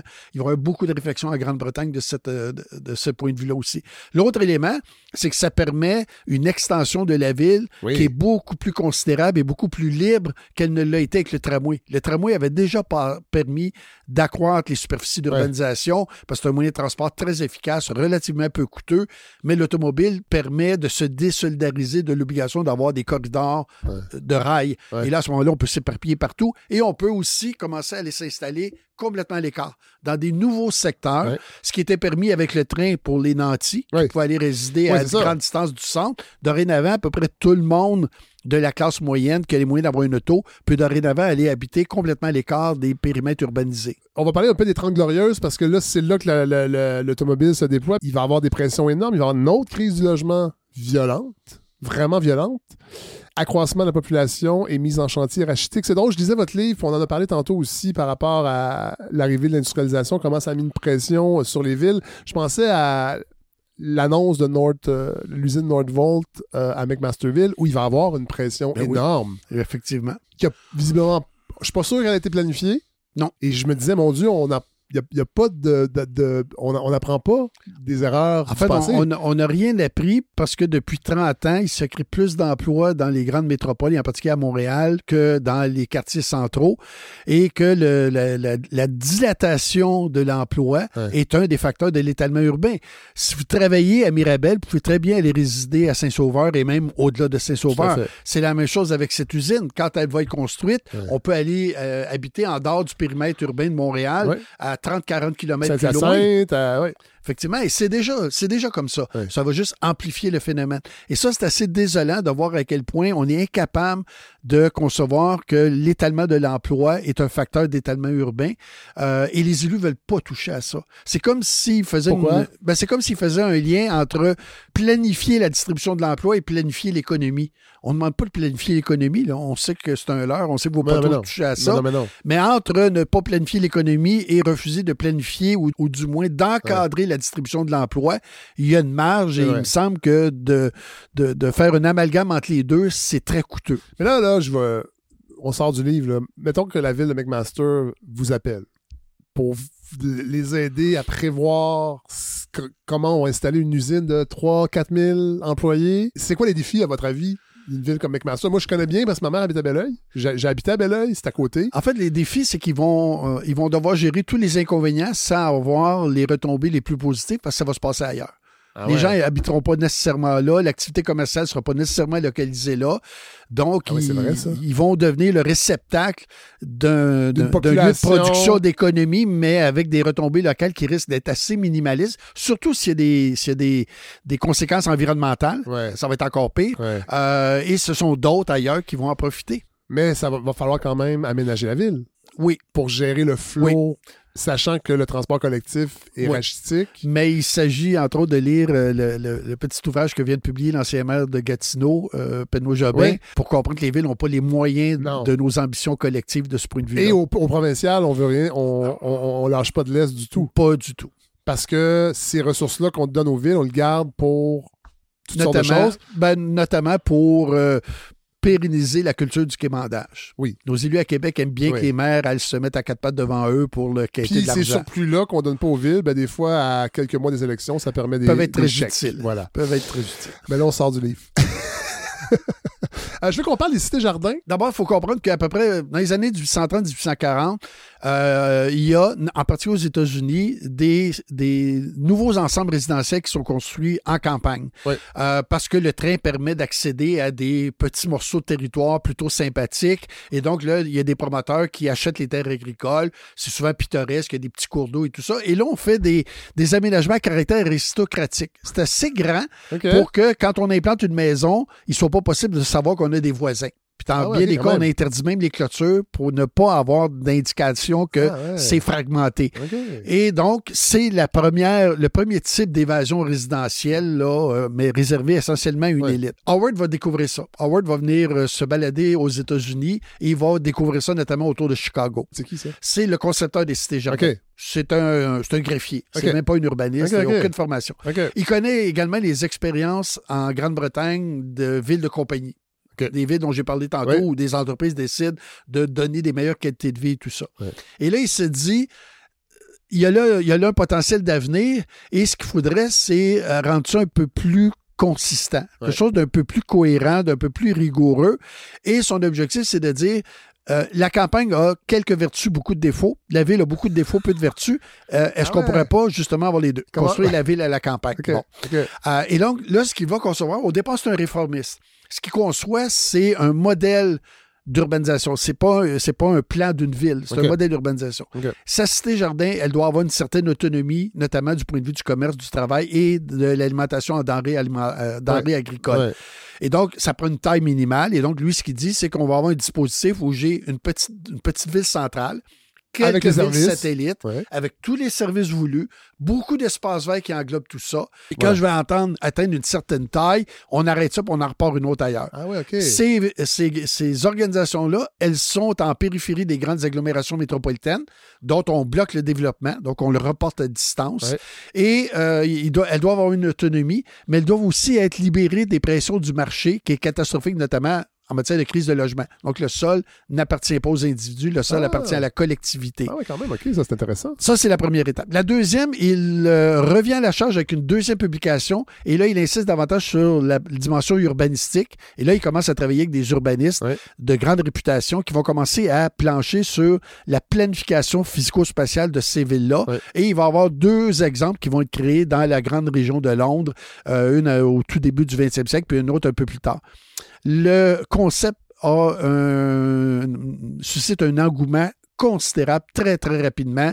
Euh, il y a des, des organisations, des sociétés de, de cités-jardins qui sont créées rapidement en. Espagne, en France, en Allemagne, même au Japon, euh, aux États-Unis. Et C'est vraiment un, Ouais. euh, un concept qui semble être porteur d'avenir pour sortir une fois pour toutes de, de, de cet héritage contaminé qu'est la grande ville industrielle. Et il va y avoir des, des manifestations, des, des, des projets comme ça au Québec. On- les vrais cités-jardins au sens plein du terme, avec propriété collective du sol, avec autonomie en matière d'emploi et tout ça, il y en a très peu. C'est plutôt le modèle résidentiel avec tous les services d'accompagnement, le fait d'avoir une taille limitée, le fait d'avoir beaucoup de végétation Ouais. euh, qui va dominer. La plupart des cités-jardins de ce type-là vont aussi être caractéri- caractérisés par un habitat d'assez basse densité. Par contre, le concept va être réinterprété par d'autres en mode haute densité. Donc, avoir des tours plutôt que Ouais. des, des maisonnettes, des cottages, etc. Ça va être une autre variante. Une autre variante qui va émerger, ça va être la banlieue jardin. Et ça, Ah. ça va être à l'initiative d'une euh, dame philanthrope en Angleterre qui euh, considère que les gens qui habitent en ville devraient aussi profiter d'une meilleure qualité de vie. Et donc, elle va faire construire sur la banlieue de Londres une banlieue jardin. Et donc, on va voir, en, en fait, euh, en Amérique du Nord, beaucoup, beaucoup de ces dérivés de la cité jardin, Ah que sont ouais. la cité jardin et la banlieue jardin. OK. Ville-Montréal en était un exemple. Ouais. Euh, la ville de Témiscamingue, au Témiscamingue, s'inspire d'une certaine manière. À Rosemont, Vous parlez des, des Oui. cités jardins du tricentenaire? Oui. C'est où ça? Ça, ça existe encore aujourd'hui? Ah, Ça existe encore. Euh, C'est le long du boulevard Rosemont. C'est toute une série de rues euh, en, en cul-de-sac. Avec un grand espace vert qui est au centre de tout ça. C'est de la petite maisonnette de type chalet suisse. C'est-tu euh, dans le coin du parc Maisonneuve? oui, c'est dans Ah le coin oui, du le parc quartier. Maisonneuve. Ah oui, Oui, OK. Mais qui est devenu un quartier assez euh, recherché, assez rapidement. Inabordable. D'une part parce que euh, le projet a foiré, comme beaucoup de projets de coopératives. Ça, ça, ça revient beaucoup. euh, Oui, les coopératives là, ont beaucoup de difficultés à livrer la marchandise. Ouais, ouais. Mais c'était un projet qui était assez exemplaire à l'époque. Et là aussi, Donc, on- c'était co- une coopérative, mais avec des unifamiliales. avec des unifamiliales, on prévoyait euh, également un petit centre commercial, quelques équipements communautaires, Ouais. des grands espaces verts et tout ça. Bon, le BSB, il va prendre, il va avoir des problèmes économiques, etc. Mais euh, c'était euh, Ville-Saint-Laurent euh, inspiré. Ville-Saint-Laurent, c'est autre chose. Le, pro- Ville-Saint-Laurent, le projet, le c'est- quartier Norvic. Oui. C'est pendant la Deuxième Guerre mondiale, comme les usines d'armement étaient en, en, en proche campagne, Oui. à un moment donné, on s'est rendu compte que c'était difficile pour les ouvriers de s'y rendre travailler, surtout pour certaines catégories d'ouvriers qui sont un peu plus précieux. Et donc, ce qu'on va faire, c'est que le gouvernement fédéral va créer un organisme pour produire du logement pour accueillir certains des employés de ces usines. Il va y avoir des dizaines et des dizaines de projets à l'échelle du Canada. Celui de Norvik, 42, est un des plus importants, à peu près 400 maisons. Ah, ouais. C'est des petites maisons de type euh, Cape Cod. Ouais. C'est très modeste, Ouais. très petite dimension. Qu'on peut acheter chez Sears. En fait, c'est un modèle qui s'inspire de, Sears, de, de ce que Sears faisait Ah, à ouais. l'époque parce qu'on vendait des maisons en kit. C'est fou, ça. euh, à Sears. Donc, on a adapté un peu ça. Puis on les produisait avec les moyens du bord parce Oui. que l'économie de guerre accaparait à peu près tout. Donc, il fallait que ce soit des matériaux bas de gamme. On voulait pas que ça soit permanent parce que l'industrie de la construction euh, rechignait au fait que le, le fédéral empiétait dans une sphère qui devait Ouais. relever du privé. Ouais. Donc, on les a construits sur pilotis au départ. Ça devait être démoli, mais assez rapidement, les gens vont vouloir les acquérir parce qu'évidemment, pour les gens qui habitaient dans des logements bas de gamme dans les quartiers centraux, Ben oui. c'était une très, très grande Oui, avancée pour l'humanité, cette Ville- histoire-là. Ville- là. Ville-Saint-Laurent dans les années 40. C'est en plein champ quand ça se ça. construit. C'est ça, c'est pas comme aujourd'hui. Non, non, non, c'est ça. Là. Donc, euh, c'est en fait, ça anticipe la grande banlieue d'étalement d'après la Deuxième. Guerre mondiale par euh, la, la- la- la- la multiplication de petits bâtiments à peu près de même plan, de même configuration, par l'accès à la propriété également, par la dépendance automobile. Parce qu'évidemment, assez rapidement, ces gens-là vont acquérir et se déplacer en automobile. Euh, donc, on, on prépare le terrain là, dès 1942. là. Il va y avoir aussi euh, un autre type d'habitation qui va se développer sur le modèle des shack towns aux États-Unis. Des villes euh, champignons. Euh, Champ- Champignon Binoville. vous appelez, oui, c'est ça, les, les, les, les Casimirvilles. Oui. En fait, on, on a souvent l'impression que la banlieue d'étalement, d'après la Deuxième Guerre mondiale, c'est essentiellement l'affaire des riches et de la classe moyenne. Ouais. Et on réalise pas que les gens qui vivaient dans les quartiers centraux vivaient dans des conditions absolument épouvantables. Crise de logement énorme. Ouais. On, on vivait à deux, trois familles dans les, lo- dans les logements. On habitait des hangars, on habitait des, des garages. Et donc, même les gens parmi les plus pauvres vont tenter l'expérience de la banlieue. Mais Ouais. finalement, comme ils sont pauvres, ils sont pas les moyens d'acheter une maison faite par un promoteur, constructeur, etc. Donc, ils s'en vont sur la rive sud, à Jacques Cartier, ou ils s'en vont à Pontvillot, ils s'en vont à la, la barre à Plouf. Ils achètent d'un promoteur C'est où propriétaire ça, la foncier barre à Plouf? à la sortie du pont de Cartierville, Ah ouais. euh, donc du côté de Chaumédé. Donc, ils achètent des terrains. Ça a changé Euh, ce coin-là aujourd'hui. Euh, oui, mais il y a encore des traces de ce type ah, d'occupation-là. Et donc, ils achètent des terrains de promoteurs euh, qui euh, sont pas lotis, sont à peine lotis, pas desservis, pas d'égout, pas d'aqueduc, pas de chemin, euh, etc. Et là, ils se construisent les maisons. Ceux qui ont un peu plus d'argent vont se faire aider euh, par un petit contracteur, mais la plupart les construisent eux-mêmes. Ils Ouais. récupèrent des matériaux de construction. Euh, S'ils habitent près d'une gare de triage, ben, ils vont aller arracher des planches de wagons de temps en temps. Euh, ils, ils- ils font des tournées à Montréal, euh, là où il y a des démolitions, ils récupèrent des fenêtres, ils a récupèrent des rien de portes, il n'y a rien de. Ah non, non, ils, ils sont pas propriétaires. Ils payent à la petite semaine Ouais. un montant. Et donc, ça pose de très sérieux problèmes. L'insalubrité est énorme. Et, donc, on, on- on crée des environnements qui sont presque todifiés d'entrée de jeu, là, oui. qui sont presque bidons. Et- Là, il y a une photo dans le livre, notamment, Ouais. où on voit un, un morceau de quartier. Et, Et, Casimirville, juste à Oui. faire un aparté, c'est Oliva Légaré. Oui. À l'époque, qui est un- une vedette de la radio. Oui, qui un- est folkloriste qui est un aussi. folkloriste de grande réputation Oui. et qui anime une émission et dans laquelle il fait des sketchs. Et un de ses sketchs, c'est une gang de zouf montréalais qui décide d'aller fonder une ville en Abitibi et ils veulent que ce soit une ville modèle. Donc, c'est une ville où il n'y aura pas de femmes, pas de curé.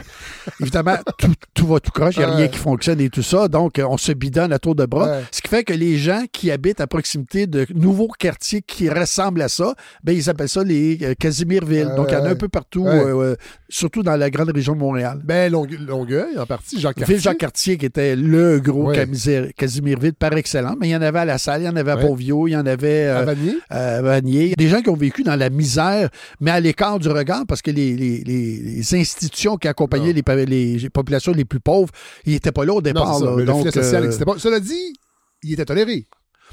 Parce que je fais une comparaison. Oui. C'est drôle, c'est un auditeur qui est en train de lire votre livre, Gérard. Il, m- il me disait, c'est drôle, en tout cas la partie sur Casimirville, on a l'impression qu'à l'époque, c'était plus toléré qu'aujourd'hui, où les campements de gens qui ont pas d'habitation sont démantelés régulièrement et sont repoussés, sont repoussés. En fait, on les voyait pas vraiment. Ouais. Le gouvernement voulait pas trop s'en mêler parce que le gouvernement permettait à certaines municipalités d'être créées sur cette base-là. Là, C'était absolument Ben, invraisemblable. Tétroville- Tétroville, c'est pas un peu ça? Ben, Tétroville, ça a été ça un peu aussi, effectivement, à un certain moment Je donné. le tramway Euh, se rendait là. Oui, puis là, il y a un promoteur qui lotisse sa terre, puis il construit une église, il est en affaires. Euh, et, et donc, c'était un peu. euh, ça a pris d'ailleurs à l'époque euh, une série de reportages dans, euh, Le Devoir qui a dénoncé cette chose-là de manière très virulente. Ah Il faut ouais, lire ouais. l'article sur, euh, sur Pont-Vio, là. Ouais. C'est pas reluisant, c'est du vrai bidonville, là, tel Ah qu'on en voit dans les pays en développement. Là, Là, on est dans les années 40. Des années 40. Dans l'entre-deux-guerres, euh, ça commence à émerger à ce moment-là. Bon, la banlieue, on l'a effleuré. Elle se développe comment, en fait? Parce qu'on a l'impression que c'est la voiture. Il y a Oui. des- il y a des- on, on crée des autoroutes et là, les gens. Mais j'imagine qu'il y a, il y a autre chose derrière ça. Ben, il y a des spéculateurs fonciers. Donc, qui ont vu venir la chose euh, assez rapidement. Euh, il y a évidemment des organismes gouvernementaux. Euh, il faut relancer la construction. Et une des ambitions à l'époque aux États-Unis, euh, au Canada, ça commence à émerger dans l'entre-deux-guerres, mais ça se consolide après la Deuxième Guerre mondiale, c'est que l'industrie de la construction est une industrie totalement archaïque. On travaille encore à la main. Et donc, on veut industrialiser cette euh, filière-là. Euh, ce qu'il faut pour industrialiser, ben, c'est des gros entrepreneurs, des grandes superficies de terrain, des municipalités capables de déployer rapidement des réseaux considérables. Euh, ça ne marchera pas, mais c'est l'ambition. Et donc, la Société canadienne d'hypothèque et de logement va arriver. Et éventuellement, ça va être aussi toute la question du crédit hypothécaire, c'est-à-dire non seulement de donner accès au crédit hypothécaire en permettant aux banques de prêter, ce qui n'était pas le cas auparavant, mais en disant aussi aux banques, si les gens acceptent de payer un pourcentage supplémentaire lors de leur emprunt, nous garantissons l'emprunt. Donc, pour vous, il n'y a aucun risque. Ah ouais. Ce qui fait qu'on prête de l'argent à profusion. Ouais. Il faut se rappeler que pendant les 30 Glorieuses, 45-73, dans l'esprit des gens, puis dans les données qu'on observe aujourd'hui, chaque année était meilleure que l'année précédente, Oui, oui, puis on pouvait anticiper que la prochaine va être meilleure que Ça n'allait jamais l'actuelle. arrêté. Donc, euh, pourquoi se, se priver? On y allait à tour de bras, et donc, on a produit les- les- la banlieue comme Fait, ça. fait que c'est un- c'est un- c'est une, vue- c'est une vue de l'esprit. C'est une vue de qui a l'esprit, été mais en plus, sans, sans accompagnement. C'est-à-dire qu'il n'y a pas de cadre euh, d'aménagement, encore moins au Québec. On n'a Ouais. toujours pas de loi sur l'aménagement et l'urbanisme à l'époque. Les villes n'ont pas de plan d'urbanisme. Euh, ouais. Elles ont à peine des réglementations dans certains cas. Et donc, on s'épivarde dans toutes les directions. Euh, Puis quand ça va mal, parce que les municipalités, en fait, ce que les promoteurs font, ce qu'ils avaient déjà fait au, au fin 19e, début 20e siècle, c'est qu'ils achètent des terres. Ils demandent au gouvernement du Québec de créer une municipalité. Ouais. Ils se servent de la municipalité pour viabiliser le, le- le territoire en implantant les réseaux d'égouts, d'aqueducs, d'éclairage. On part Ouais. on- un hôtel de ville. Puis, euh, en plus, à l'époque, c'était vrai aussi après la Deuxième Guerre mondiale, mais un peu moins, on fait venir des industries auxquelles on accorde des crédits de taxes. Euh. Donc, il n'y a pas de rentrée de fonds pour payer les investissements qu'on a faits. Donc, on fait faillite. Et là, le gouvernement du Québec dit à une ville centre, ben, vous récupérez ça. Et, et donc- et après la Deuxième Guerre, on laisse la chose se Ah, répéter ouais. à nouveau. Ça va donner des situations comme Laval. On va être obligé de fusionner parce que Ouais. plusieurs des villes sont en très sérieuse difficulté financière. Sur la rive sud, c'est exactement la même chose avec Ville-Jacques-Cartier. Et donc, c'est une production de la banlieue qui est très anarchique, qui est Ah, très ouais. bricolée, très improvisée, euh, et avec un État qui est peu soucieux. Euh, bon, Maurice Duplessis considérait que l'urbanisme, c'était... euh, Une affaire d'intellectuel. Ouais, mais aussi quelque chose qui nous mettait sur la pente glissante du socialisme. Ah ouais, ouais. Ça, on n'est jamais loin euh, du socialisme. Mais encore, en tout cas, non, je ne veux pas aller là. Bon, arrive la, grande période de la rénovation urbaine. Est-ce qu'on peut l'appeler comme ça? Les années 60? En fait, ce que, ce que la guerre a fait en Europe, nous, on va la faire avec des bulldozers. Ouais, c'est ça. Euh, il faut moderniser les quartiers centraux, il faut donner de la place à l'économie tertiaire. Ouais. Euh, donc, les centralités urbaines ont besoin d'espace, il faut construire des nouvelles tours à bureaux, il faut construire des nouveaux équipements, il faut desservir tout ça par des autoroutes parce que les gens habitent de plus en plus loin, Ouais. mais continuent à travailler au centre. Donc, il faut interconnecter tout ça, Euh, ce qui fait qu'il faut balayer une bonne partie de la ville existante Ouais. pour être capable de faire ces grands chantiers-là. Au surplus, il y a la, de la taudification. Oui. Donc, on veut se débarrasser des taudis, on veut remplacer ces quartiers-là par autre chose. Les habitations Jeanne-Mance, c'est l'exemple le plus achevé à Montréal. Qui aurait pu pas avoir lieu. Qui aurait pu ne pas avoir lieu parce que Jean Drapeau voulait rien savoir du logement au centre-ville, notamment. Ça a été construit entre deux mandats. Oui, oui, c'est le gouvernement du Québec. euh, C'est Sarto Fournier qui c'est- était le maire, C'est Sarto euh, Fournier qui était supporté par Duplessis. Apparemment, son seul véritable fait d'armes, c'est d'avoir réussi à déposer la candidature de Montréal pour les euh, pour l'expo. Ah ouais, c'est wow. ça. Euh, et donc, la rénovation urbaine va être assez catastrophique. On déplace des milliers des milliers de gens. Euh, et aux États-Unis, ça se fait dans le cadre d'un grand chantier autoroutier qu'on va calquer ici, mais avec un peu moins d'envergure, parce qu'aux États-Unis, après la Deuxième Guerre mondiale, euh, d'abord, il faut mettre en perspective. Euh, Eisenhower Oui. avait participé à un exercice aux États-Unis de déplacement des armées de l'Est en l'Ouest ou le contraire, et il avait réalisé que le réseau routier aux États-Unis était absolument épouvantable. Là, c'est la guerre froide qui commence. Non, non, c'est avant, bien avant la Ah guerre froide, avant la Deuxième Guerre mondiale. OK. À la fin de la Deuxième Guerre mondiale, il entre en Allemagne et là, il découvre le réseau autoroutier Ouais. des Allemands. Ouais. Et là, il comprend à quel point ça a joué un rôle dans le, dé- le, dé- le- Le le- déploiement des effectifs. des effectifs et tout ça. Et donc, quand il revient aux États-Unis, il est très sensible à la vulnérabilité, notamment des missiles états-uniens, des Ouais. bases, etc., qui ne bougent pas. Donc, ce qu'on veut, c'est de développer un réseau d'autoroutiers qui va permettre de déployer les missiles en les déplaçant. Et d'ailleurs, dans le nom de la loi, le mot défense apparaît. Ah là. Donc, c'est pas juste un réseau autoroutier Ah, euh, banal. Et l'autre composante, c'est que devant la, la menace nucléaire, il faut sortir les gens des, des villes Oui. et il faut créer des espaces tampons entre les différents quartiers, advenant qu'il y en a un qui brûle Ah pour ouais. éviter l'autre. Donc, on passe des autoroutes partout le- dans les quartiers centraux en direction des que le centres-villes. réseau autoroutier est né de la peur. En partie. C'est-à-dire que la peur a peut-être accéléré Ouais. euh, le, le- le- le chantier de construction. Puis on va le vivre ici avec beaucoup de construction d'autoroutes dans Oui. ces années-là. On va perdre beaucoup de choses, entre autres l'accès aux berges. On perd l'accès aux berges, Dans la euh, on de perd des villages. Le village de Longue-Pointe va être complètement détruit. La prairie perd l'accès au bassin de la prairie. Longueuil perd l'accès. Euh, Gauche Village va disparaître au profit de l'autostade euh, qui a été construit Qui dans le cadre de l'expo. qui est un des pires stades au monde, il paraît. Moi, je suis jamais allé voir un match des Alouettes, mais il paraît que ça n'avait pas de bon sens. Ben, peut-être, Il- il vent- pas. il Là, ventait, il faisait ouais, ben ça, effectivement, là, on était dans une le zone... stade était cheap. Je pense que c'était des gradins en métal. un peu au milieu de nulle part. Non, ça. c'était en béton. C'était Ah, c'est en béton, mais. Les, les éléments été distribués ailleurs. là. Il y a plein de villes dans la région de Montréal qui ont des morceaux de Ah, l'autostade. ouais, ouais. Euh, par exemple, au Saut-Récollet, on avait prévu passer l'accès au pont Papineau Ouais. à la hauteur du boulevard Gouin. Donc, on aurait eu un beau euh, huit voies d'autoroute le long de l'église de la Visitation. Ça aurait été absolument charmant. Euh, donc ça, ça a été catastrophique. À Montréal même, pour construire euh, les, les autoroutes, pour faire de la rénovation urbaine, pour démolir en anticipant la transformation du centre-ville, ben on a démoli euh, euh, 27 100 logements. C'est l'équivalent de la ville de, Saint- de Saint-Hyacinthe. C'est fou. On a rasé Saint-Hyacinthe euh, au cœur de Montréal. Je suis natif de Saint-Hyacinthe, alors euh, ça, ça me fait mal. Et là, on parlait tantôt de, des années 30, les gratte-ciels aux États-Unis. Beaucoup de bureaux américains vont être derrière la construction de certains gratte-ciels emblématiques dans Oui. les années 60 à Montréal. Oui. Oui. Il y, a, il y a un rapport très étroit entre les gens de Montréal et les gens de- aux États-Unis, notamment de New York. Ouais. Euh, bon, il faut rappeler euh, la, la- Est-ce que c'est parce qu'on n'avait pas l'expertise ou c'est une. Non, je, je, Je pas une coquetterie. euh, Non, je, je pense. Ben, il y a beaucoup d'auteurs hein, qui, qui ont dit que les, les liaisons les plus déterminantes en, Amé- en Amérique du Nord, c'est pas Est-Ouest, c'est Nord-Sud. Ouais, ouais, Et donc, ouais. nous, on, on- on participe de ce grand corridor euh, euh, de l'Est euh, nord-américain. Euh, et donc, il y avait des affinités très fortes avec New York. Bon, la place Ville-Marie est construite par un promoteur de New York et décidée par un bureau de New York, le bureau de Young. Euh, La place des arts? la place des Arts va être euh, revue conceptuellement par un des principaux acteurs du Lincoln Center à New York Le- le- à l'époque. Raymond Lowry? Oui, qui est un grand designer Oui, industriel. Qui a fait des plus- Moi, j'aime beaucoup les voitures anciennes. Une des plus belles voitures. c'est vraiment un grand, un grand nom. ouais, ouais. Qui, est dans- qui est une voiture aujourd'hui qui a l'air qui a l'air actuelle. Ah non, c'est quand j'ai lu ça, j'étais très Ça. étonné que dans la Donc, il, est derrière le, le- le concept. Encore Ouais. aujourd'hui, c'est le complexe culturel le plus éclaté au Canada Ouais. en termes de nombre de salles, de type d'équipement et tout ça. Euh, Miss Van der Rohe va être associé, le grand architecte du Bas qui travaille Ouais. à New York, va être associé à euh, la construction de trois tours résidentielles à l'Édesseur d'une station-service de Westmont Square également. Euh, Félix Lambert, il ne faut pas, oublier non plus Félix Lambert. Je, je pense pas que j'en parle dans, dans non, le livre.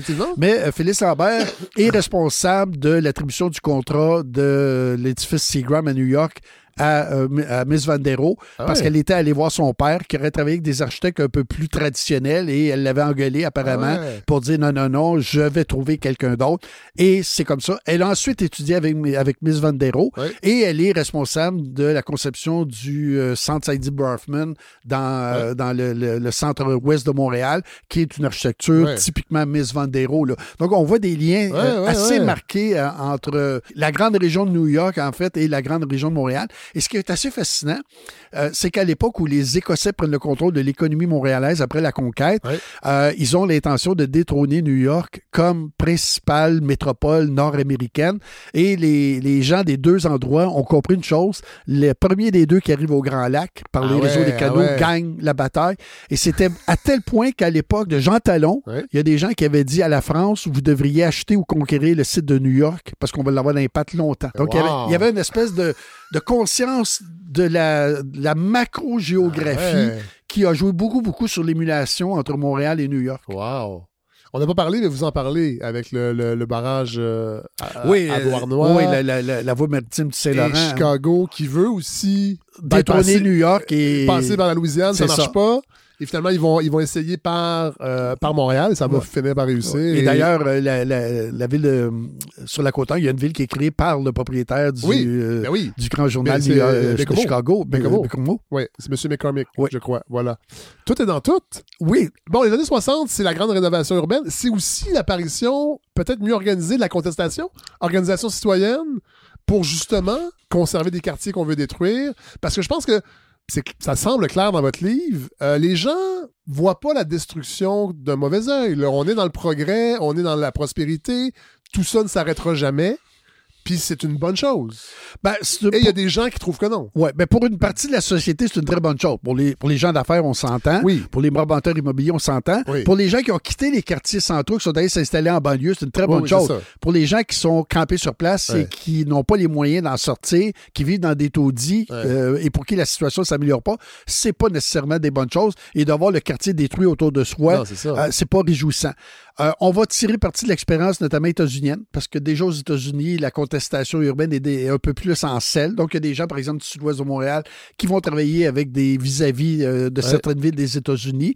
Euh, il faut aussi mettre ça en contexte avec ce qui s'est passé dans le Bas-Saint-Laurent avec le Bureau d'aménagement de l'Est du Québec, Ouais. qui était la formule où on prévoyait fermer plein, plein, plein de Ouais. villages de l'arrière-pays et où des curés, notamment, comme dans le sud-ouest de Montréal, vont devenir un peu des animateurs de la contestation urbaine. ça va beaucoup, beaucoup jouer euh, dans, le, dans, dans le paysage, cette mobilisation Ouais. citoyenne, et en particulier euh, dans le cas de Montréal et Québec, face à des maires euh, qui n'avaient aucune sensibilité pour la cause de ces gens-là. là, je veux Non, non, non. dire, Puis vous le rappelez, à Québec aussi, il y a eu énormément de destruction. Euh, on essaie toutes sortes d'affaires, la rue Saint-Joseph.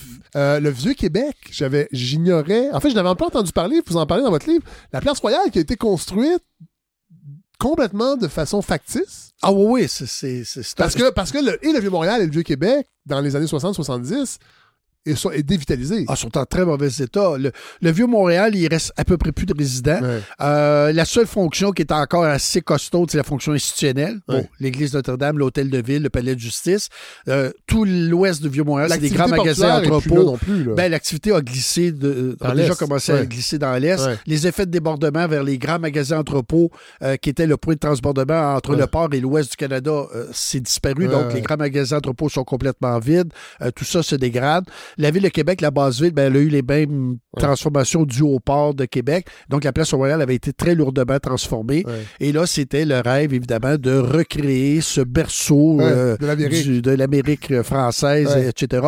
On y est allé un peu allègrement. En fait, le gouvernement a acheté un ensemble de maisons et a traité ça comme une méga pièce d'architecture. Donc, il n'y Ah avait plus d'usage, plus d'occupants. Et là, à ce moment-là, ben, on a traité ça comme si c'était un seul gros bâtiment. On a tout démoli ce qui ne correspondait pas à la date de référence. Tout ce qui était disparu, on a voulu le reconstruire. Ce qui existait encore, on a voulu le restaurer. Mais c'est des charpentes de béton. C'est des... Les coûts étaient Ouais, faramineux. c'est, c'est même pas la ville, c'est le ministère des C'est Affaires le ministère des culturelles. Affaires culturelles. La ville avait été complètement euh, Ça tassée. plus. Bon, euh, le temps file. On va faire un saut dans le temps Et on va se rendre à la fin de votre livre. Parce que dans la dernière partie du chapitre 6 de votre livre, euh, vous parlez d'un changement de paradigme euh, avec euh, des mots-clés comme décroissance, frugalité, sobriété territoriale. En fait, vous avez l'impression qu'il y a un réel changement de paradigme qui est en train de s'installer? Ben, on n'a pas le choix. Les bouleversements climatiques, le vieillissement de la population, notre rapport à l'automobile qui est de plus en plus insoutenable, les compagnies d'assurance qui vont s'en mêler avant longtemps. C'est déjà commencé, là, mais ils vont nous rappeler à l'ordre sérieusement, Ouais. les compagnies d'assurance. Donc, il y a plein de choses qui vont nous forcer à euh, changer notre Ouais. rapport au territoire et à changer notre regard. Il y a des gens qui le font déjà. Il y a des gens qui ont déjà compris qu'il faut le faire. Oui. Il y en a d'autres qui résistent encore beaucoup. Oui. Et, euh, mais la réalité va nous forcer. là. On ne pourra pas continuer à faire comme si de rien n'était. Euh, vous dites que ce paradigme-là, on a parlé tantôt du Grand Congrès de 1926, qui est dans le fond l'ancien paradigme Oui. Qui, est en- qui va être bousculé complètement. Mais pas nécessairement rejeté complètement. Non, non, Euh, Il y a des choses probablement qui sont encore valables. Il y a des enseignements qu'on peut encore en tirer. parlais du courant culturaliste versus le courant progressiste. Progressiste, ouais. Ben ça, c'est François Chouet, une grande historienne de l'architecture d'urbanisme, qui a défini ces deux grands courants en disant bon, pour les uns, euh, on ne doit pas s'inscrire nécessairement en rupture avec le passé. Ouais. Il peut y avoir une forme de continuité. Le passé peut nous enseigner des choses qui restent toujours valables. L'autre mouvement, c'est de dire non, non, non, euh, il faut tourner la page, euh, on est ailleurs et tout ça. Mais comme elle dit, euh, on est euh, on est porteur de ces Ouais, deux ouais, grandes tendances-là, mais il y a des gens qui sont plus associés à un ou plus associés à l'autre. Bon, on est tellement urbain. Vous en parlez dans ce chapitre-là parce que vous dites Bon, il y a le, il y a le, le pendant ma cour, souvent les gens vont être bien ouverts à ce que les choses s'améliorent jusqu'à temps qu'ils se rendent compte que ça va être dans leur quartier. Vous rappelez aussi que la banlieue, c'est un affect, c'est quelque chose de profond, c'est une culture en fait. Oui. Puis on peut pas juste culpabiliser ces gens-là de dire ah ouais tu t'en vas à Mirabel pour venir travailler à Montréal. Puis on l'oublie ça, c'est vrai? Ben, complètement. Et c'est pour ça que, dans le fond, c'est comme avec la voiture. La condamnation de la voiture en Ça culpabilisant les pas. gens qui en ont une, ça Non. marche pas. Là. Non. Il serait temps qu'on le réalise. Il serait temps qu'on réalise que ces gens-là sont pas de dit, je le mauvaise foi. fais régulièrement en vélo oui.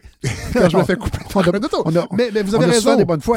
Mais, mais c'est ça, là. C'est-à-dire qu'il faut comprendre quels sont les, les éléments qui sous-tendent les choix que font les gens.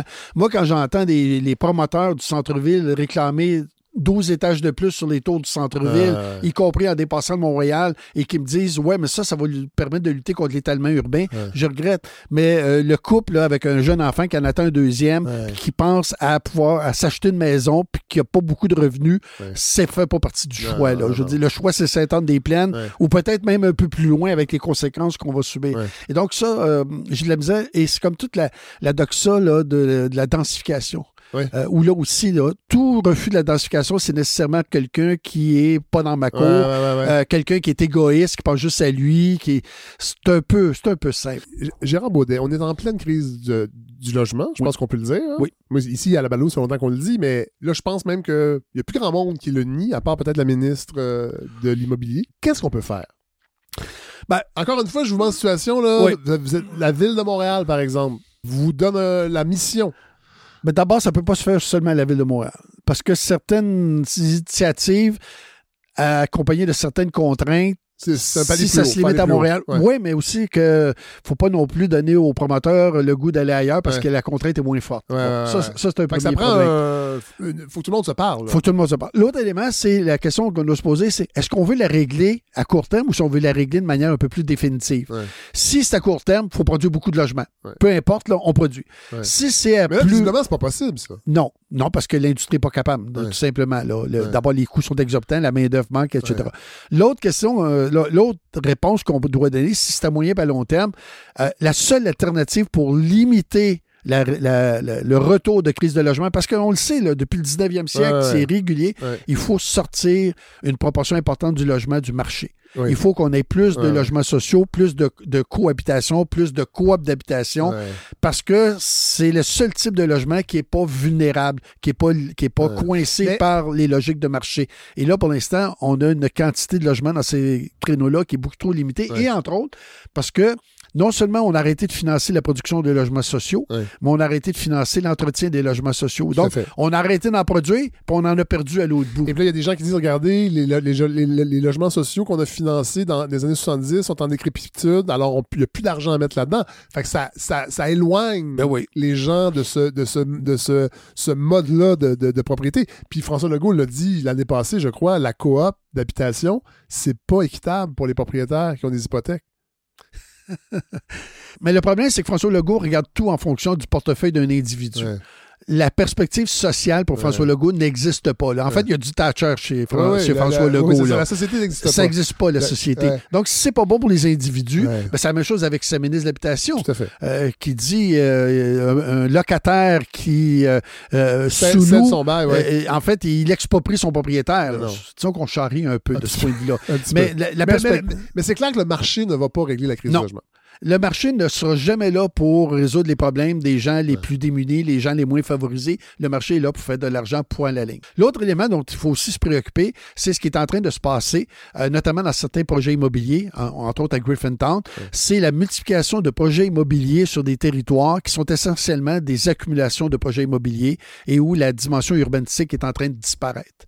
Et où notamment... Griffintown, Griffintown, c'est vraiment un mauvais Ah, exemple. c'est un très mauvais exemple. Et notamment... pourquoi euh, pourquoi c'est un si mauvais exemple? ben parce que la ville n'a rien fait. La ville euh, était trop attentive. La ville a laissé les promoteurs approprier les terrains. La Ouais. ville a ouvert le jeu euh, sur les densités, sur les hauteurs, sans se préoccuper des conséquences. Ouais. On n'a pas euh, bien évalué le fait qu'il fallait élargir certaines rues, qu'il fallait peut-être prévoir des parcs, qu'il fallait peut-être prévoir des terrains pour les écoles.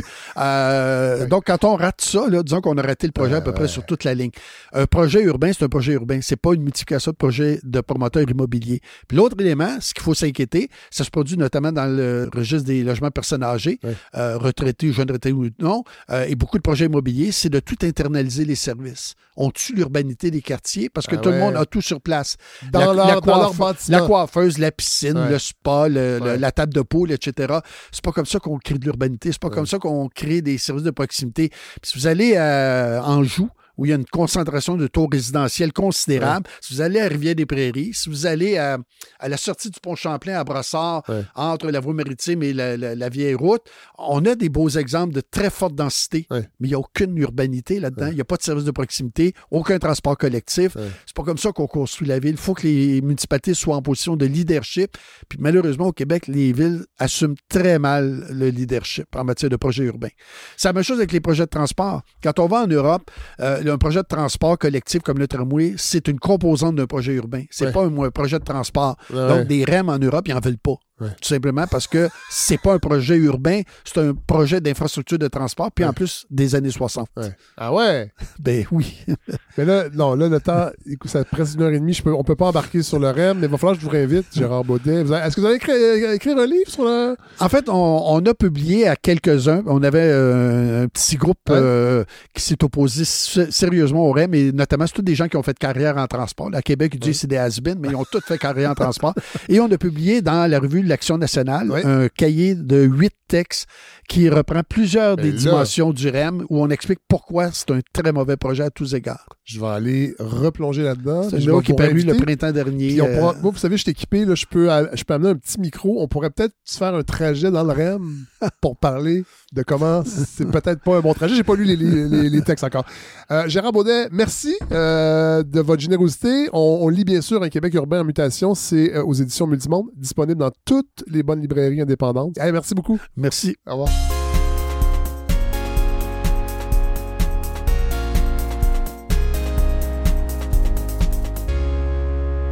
Alors voilà ce qui conclut ce 16e épisode de la balado. On va pas le finir en musique cette fois-ci, euh, mais plutôt, je vais revenir sur ce que Gérard Baudet a mentionné, euh, la portion d'entrevue sur les, les bidonvilles qui, qui sont apparus euh, en périphérie de Montréal, entre autres à Ville-Jacques-Cartier, qui est devenu Longueuil par la suite, à Pont-Villot, il y en a eu dans d'autres villes aussi. Et il, mentionnait euh, l'émission de radio de, de Villa-Légaré, euh, Casimirville. En fait, pour être plus précis, l'émission s'appelait Nazaire et Barnabé. C'est une émission qui a été diffusée. Bon, évidemment, Ovila-Légaré, moi, je me rappelle quand j'étais tout petit, sur certains vinyles du temps des fêtes, on pouvait entendre Ovila Légaré chanter. C'est un folkloriste, c'est un comédien, euh, c'est un humorisme, on pourrait dire plus un fantaisiste, parce que le terme humoriste n'est peut-être pas utilisé à son époque.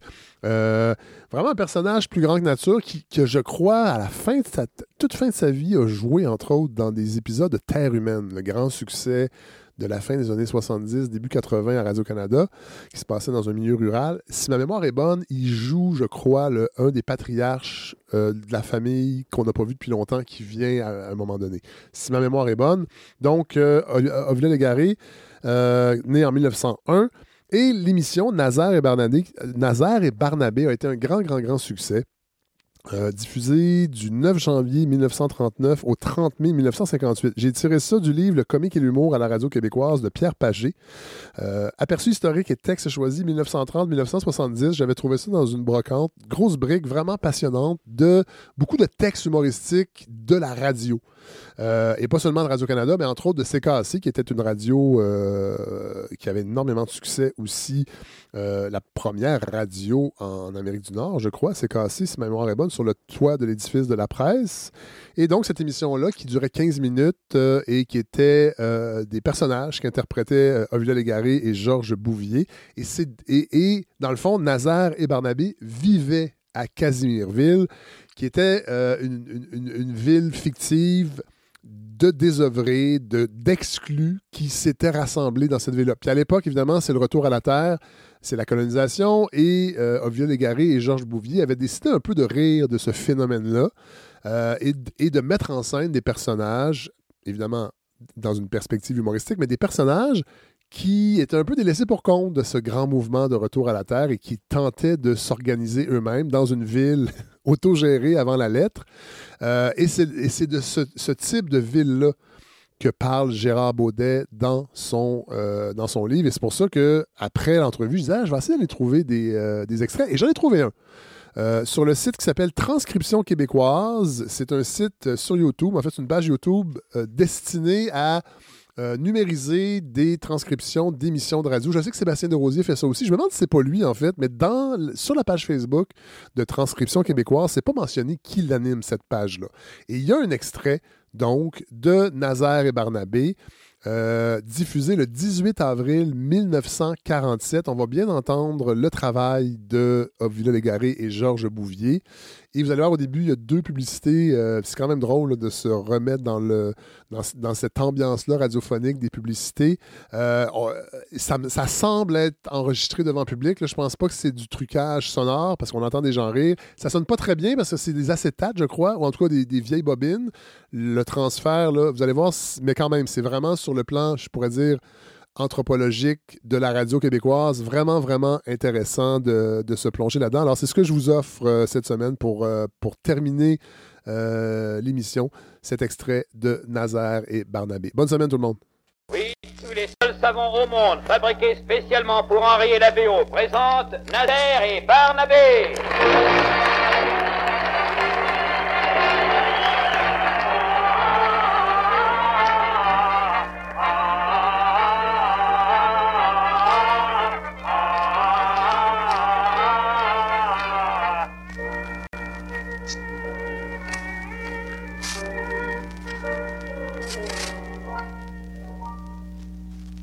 Attention, s'il vous plaît, voici une déclaration très claire. Si vous ne faites pas disparaître de votre personne l'odeur de la transpiration, vous êtes susceptible de blesser ceux qui vous entourent. La transpiration peut devenir blessante, parce que c'est là un fait reconnu, un savon a été conçu pour supprimer cette odeur, et aussi pour vous protéger contre ses effets néfastes. Ce savon, c'est le Lifebuoy. Le savon Lifebuoy contient un ingrédient spécial purifiant qui aurait la blessante odeur de transpiration ou BO. Il n'y a pas d'autre savon sur le marché qui contienne cet ingrédient exclusif. Le Lifebuoy est le seul savon fabriqué spécialement pour faire disparaître la BO d'une façon à la fois efficace, intégrale et durable. Laissez-moi encore une fois vous répéter ce que je vous disais il y a un instant. Si vous ne faites pas disparaître de votre personne l'odeur de la transpiration, vous êtes susceptible de blesser ceux qui vous entourent. En conséquence, prenez la bonne habitude de l'usage quotidien du savon Lifebuoy. Il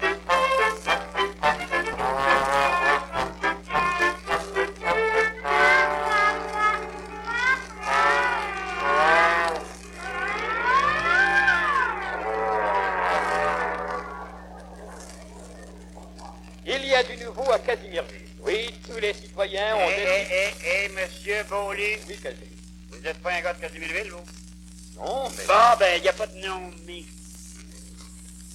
Nous autres, on a décidé un affaire. Vous n'avez pas le droit d'annoncer, vous. Vous n'êtes Ah, pas ben, un gars de on Casimirville. On vient de décider que rien d'en dehors de Casimirville nous servira de ça. On va suffire à nous autres mêmes, sobre en tout. On va fournir notre habillement, notre logement, notre mangement, notre boissonnement, tout. Faut que tout soit pur laine de Casimirville. Puis là, je me prépare à l'annoncer à la radio. Arrive, Pops. OK, ça de m'ouvrir le micro. Avant de...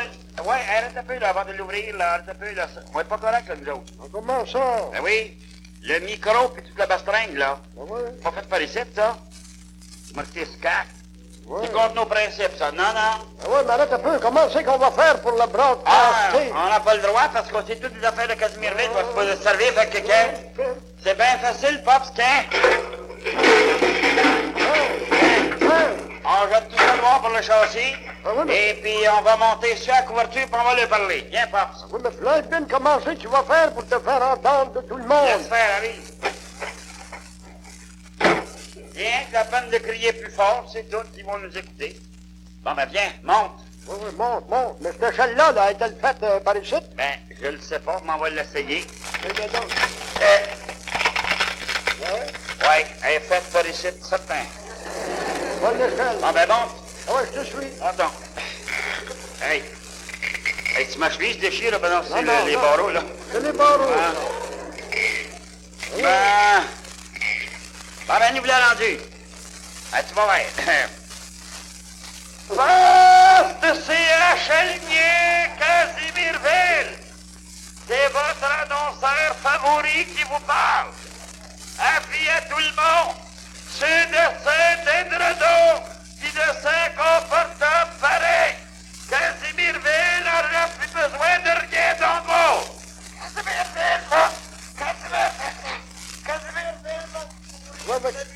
Qu'est-ce qu'il y ça Hein? C'est une lampe de brûler.